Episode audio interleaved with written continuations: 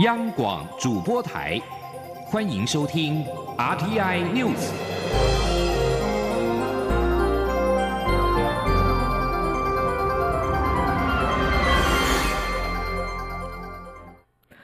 各位好，我是张旭华，欢迎收听这节央广主播台提供给您的 RTI News。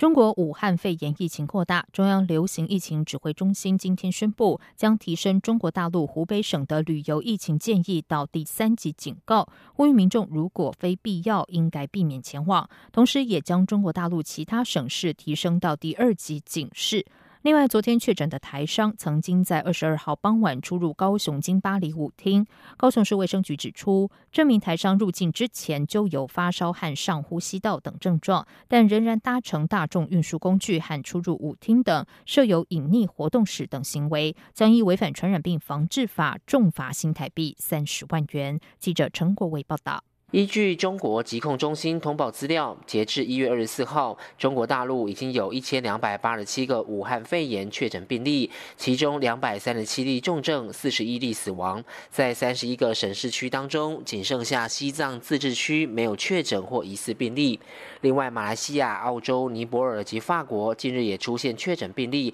统计已有十二国共出现三十一个案例。我国中央流行疫情指挥中心二十五号召开记者会指出。基于中国大陆各省皆持续出现病例，而且世界卫生组织已经表示这次的病毒具人传人的能力，感染风险增加，因此即日起将旅游疫情建议第三级警告范围从武汉市扩大到整个湖北省。中央流行疫情指挥中心监测应变官庄仁祥说：“所谓的警告就是说，请民众啊非必要啊避免前往。那另外，中国大陆地区则是呃列为第二级。”就是说，自当地采取加强的防疫措施。庄仁祥指出，我国二十四号新增六十例通报，截至目前共通报一百九十三名严重特殊传染性肺炎个案，其中三名确诊，六十四名已经排除，一百二十六名隔离检验中。庄仁祥说，三名确诊个案目前持续在医院负压隔离病房治疗中。首例确诊个案有框列四十六名接触者，当中有一人出现发烧症状就医。另外两名确诊个案现已框列密切接触者一百。零二人，但从武汉返台的五十多岁男性台商，曾在一月二十二号下午四点到六点出入高雄林雅的金巴黎舞厅，而且全程没有佩戴口罩。庄仁祥呼吁当时在这家舞厅的民众，请自主健康管理十四天，并和免付费防疫专线一九二二联系，说明相关接触史。庄仁祥提到，由于这名台商一开始没有提及自己去了舞厅，因此高雄市卫生局依违反传染病防治法，对他开罚新台币三十万元，成为这次疫情爆发后的首例受罚者。中央流行疫情指挥中心也表示，行政院副院长陈其迈二十五号下午再次到指挥中心，勉励各部会全体总动员，春节期间各项防疫工作不松懈。另外，指挥中心即日起已在机场港埠针对中港澳旅客。发放防范新型冠状病毒肺炎旅客入境健康声明卡，以主动关怀机制，全力守护国内的防疫安全。中央广播电台记者陈国伟台北采访报道。此外，根据交通部观光局统计，目前在台湾旅游的中国大陆团总共有三百五十九团，六千五百一十一人。观光局组长刘世明今天在中央流行疫情指挥中心表示，因应武汉肺炎疫情，观光局已经请各旅行社洽询航空公司，规划让大陆团提早离境事宜。其中有一个确诊团员的武汉团，除了病患留在台湾接受治疗之外，其他十七名团员今天离境。中国有关当局今天通报，二零一九新型冠状病毒，也就是武汉肺炎，有十五起新增死亡病例。中国死亡病例现在共有四十一人，另外有一千两百八十七人确定受到感染。武汉和其他十三个湖北省城市如今都遭到封城，期盼借由实施史无前例的隔离措施来控制疫情扩散。路透社报道，武汉肺炎已经扩散到欧亚美多国，包括台湾有三例，泰国五例，新加坡三例，法国三例，日本、越南、南韩、美国各有两两例，尼泊尔一例。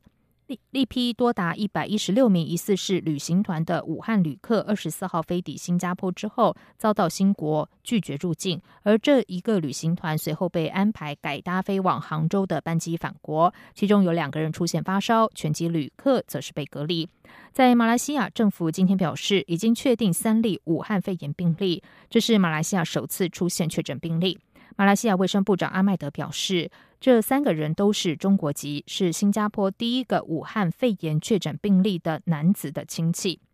在澳洲，澳洲的卫生当局今天宣布，境内已经有四起武汉肺炎的确诊病例，其中一人在墨尔本，三人在雪梨，他们都是在近期从中国飞抵澳洲之后确诊感染武汉肺炎。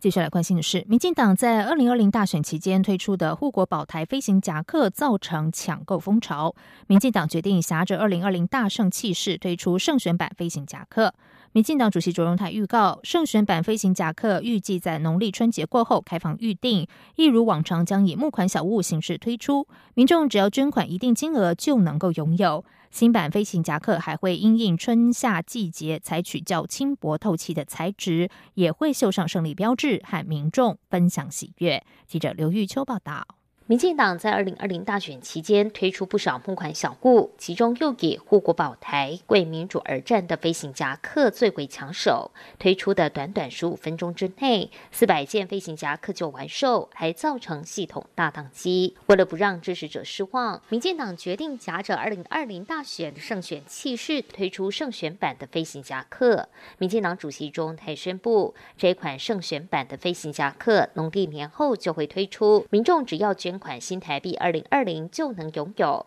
最重要的是不限量，还会绣上特别款的胜利背章，还会推出配件包，与民众一同分享胜选的喜悦。应该是二月。六号左右会正式的放出来，我们还是用捐款小屋的方式啊，只要捐款还是二零二零，我们会送一件这样的一个一个一个飞行外套胜利版。那有一段时间让大家来预定，预定，所以没有限量。那我们除了这个之外，我们会另外出会出一套。不一样的背章，用一个配件包的方式。对，因为如果你原来已经有这一件的人，你可以买配件包下去换就可以。庄泰前年因参选民进党主席期间，穿着一件在网络买来的飞行夹克，因为太有特色及味道，随即在民进党内带动一股飞行夹克的风潮。去年民进党九二八党庆与蔡英文总统竞选总部也分别推出多款不同设计的限量飞行外套，询问度且破表。趁着农历春节，卓荣泰大方向外界展示他所珍藏的飞行夹克，并认为飞行夹克跑行程时容易活动又不失礼。未来胜选版的飞行夹克出炉后，还不排除找党内的人气王胡英彤当模特儿试穿。消息传出后，已令许多支持者为之疯狂。中广电台记者刘秋采访报道。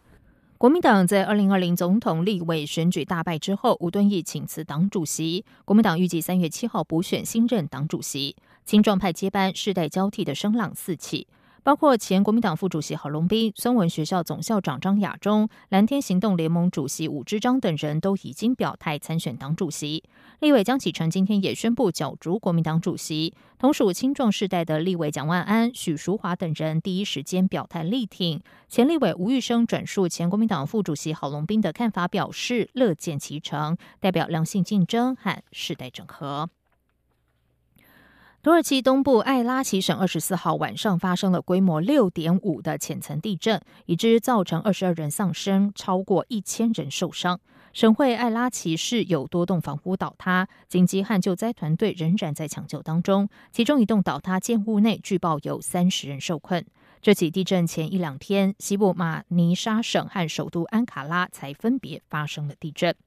土耳其位于多处多条活跃的断层线上，是全球地震活动最频繁的国家之一。最近一次造成严重灾难的地震是东土的万恩省，二零一一年十月规模七点二强震和余震。